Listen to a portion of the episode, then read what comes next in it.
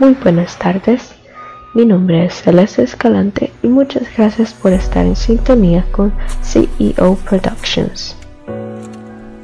Es interesante como muchas de las personas ahorita estando en tiempos de pandemia empezaron a notar algunos cambios en su personalidad o también empezaron a notar algunos patrones, por ejemplo, diferentes actitudes y empezaron a probar cosas nuevas. Muchos se animaron a tirar su vaca al vacío y otros intentan pues tirar esa vaca al vacío y poder generar un cambio. Y es cuando notamos una diferencia entre una persona que es un líder nato y otra persona que quiere seguir a los demás. Un líder siempre va a ser aquella persona que genera un cambio y también lo lidera. Y una persona que quiere seguir a todos los demás va a ser aquella persona a la que no están acostumbrada a los cambios esta persona está tan cómoda que no está acostumbrada a que su situación cambie, que su situación varíe. Eso hace que nuestra mente esté programada a dar excusas y a quedarnos en la zona de la comodidad.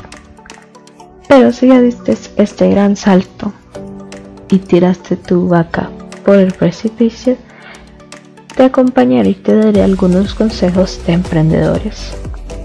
Esos son uno de los principales consejos para emprendedores que debes vigilar continuamente, especialmente si estás empezando a emprender. ¿Qué consejos para emprendedores debes seguir para conseguir el éxito? Algunos de estos consejos son Descubre tus habilidades. Sabemos que no todos tienen lo necesario para iniciar un negocio. Esto no dice que tu idea no sea brillante, pero tal vez no tengas algunas características de la personalidad vitales para alcanzar a tu empresa. Evalúate antes de invertir tiempo o recursos y ve si cuentas con las habilidades típicas de un emprendedor. Cuando ya sabes cuáles son tus debilidades y tus fortalezas, ya puedes empezar a desarrollar una idea, porque vas a saber exactamente cómo es cada una de tus actitudes. El segundo consejo es desarrollar una idea. No podemos empezar un negocio solo porque algo está de moda o porque piensas que comercializarlo te dará dinero. Tienes que desarrollar un concepto de negocios que te apasione, que te guste relacionado con algo que tenga cierta experiencia. Cuando ya hayas relacionado una idea un poco más concreta, vas a pensar en un producto o en un servicio que creas que mejoraría la vida de la gente. Cuando ya todos los demás puntos están cubiertos, lo siguiente es evaluar nuestra idea o prueba tu credibilidad. Esto se aplicaría de la siguiente forma. Una vez que tengas una idea, descubre cómo puedes convertirla en realidad. Y puedes hacerte algunas de las siguientes preguntas. ¿Este producto es algo que la gente quiere o necesita? ¿Será que puedo hacer ganancias vendiéndolo? ¿Y será que también funciona?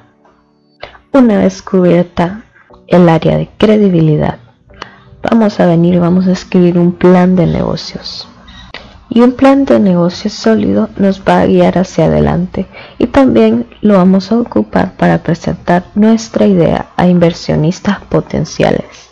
Y en el plan de negocios va a ir detallado sobre el producto y todo sobre nosotros.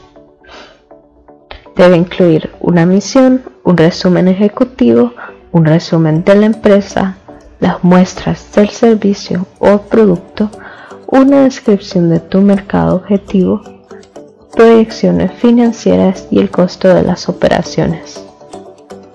Y ahora que hemos llegado a la fase 4, identifica tu mercado. Ahora, aunque ya hayas detectado algún interés en tu negocio, necesitas hacer un poco más profunda esta tarea. Vamos a hablar del mercado para que le vendas a las personas que seguro realizarán la compra. Determinar el público al que va dirigido determinar el público, la mayoría de la gente que va a comprar este producto o que va a usar este servicio. Y es una evaluación competitiva. Por ejemplo, puede ser un caso de un producto de belleza y vamos a decir que solo se lo van a vender a jóvenes. Ese sería el público al que iría dirigido el producto. Ese sería los consumidores. O en el caso de un lugar que vende seguros, el público generalmente van a ser adultos y gente mayor. Luego de esto nos queda determinar los costos hacer investigaciones adicionales, conocer los costos estándar dentro de la industria. Esto no solo nos ayudará a manejar el negocio más eficiente, sino que también será información valiosa para los inversionistas. Cuando hayas estudiado y hayas investigado muy bien toda la información sobre este tema, tienes que establecer un presupuesto, o sea, cuánto dinero tendrás para trabajar, y descubre cuánto necesitas para desarrollar tu producto o servicio y crear un plan de marketing. Estos sí tienen que ser cálculos fríos, trata de ser cuidadoso en esta parte e incluir cada uno de tus gastos. Cuando ya sabes cuánto necesitas para desarrollar tu producto o servicio, te queda encontrar a los inversionistas adecuados vas a necesitar algún tipo de financiero al comenzar, ya sea tus ahorros, tarjeta de crédito, préstamos, capitalistas de riesgo o donaciones. Es importante encontrar un inversionista que comparta tu pasión o alguien que creas con el que puedes trabajar. Ahora que encontramos a los inversionistas adecuados, ahora nos queda escuchar a los inversionistas. Te guste o no, esos tendrán una opinión cuando se trate de tu empresa. Si ellos también están pagando, ellos también están arriesgando. Así que escucha sus consejos y sugerencias. Pero eso no quiere decir que tengas que hacer todo lo que te digan. En cierta parte, va a ser un trabajo en grupo. Aunque no los vas a estar complaciendo en todo, pero hay ciertas cosas que puedes combinar, ciertos consejos, ciertas sugerencias para que tal vez puedas mejorar tu manera de operar. El punto número 10 sería tener un gran sistema de apoyo. Vas a invertir mucho tiempo y recursos en tu nueva aventura empresarial, así que asegúrate de que tu familia esté de acuerdo. Deben estar conscientes de que este proceso los retará en lo económico y emocional. Una vez que ya manejes cada uno de estos consejos y los hayas puesto en práctica, nada te podrá parar. Y recuerda que comenzar un negocio no es algo para débiles de corazón, es una cosa muy estresante y prácticamente demanda de todo tu tiempo y atención. Pero por el otro lado también puede ser una gran experiencia en lo personal y profesional. Así que te invito a sumergirte en esta aventura emprendedora. Gracias por estar en sintonía con CEO Productions y nos vemos hasta la próxima.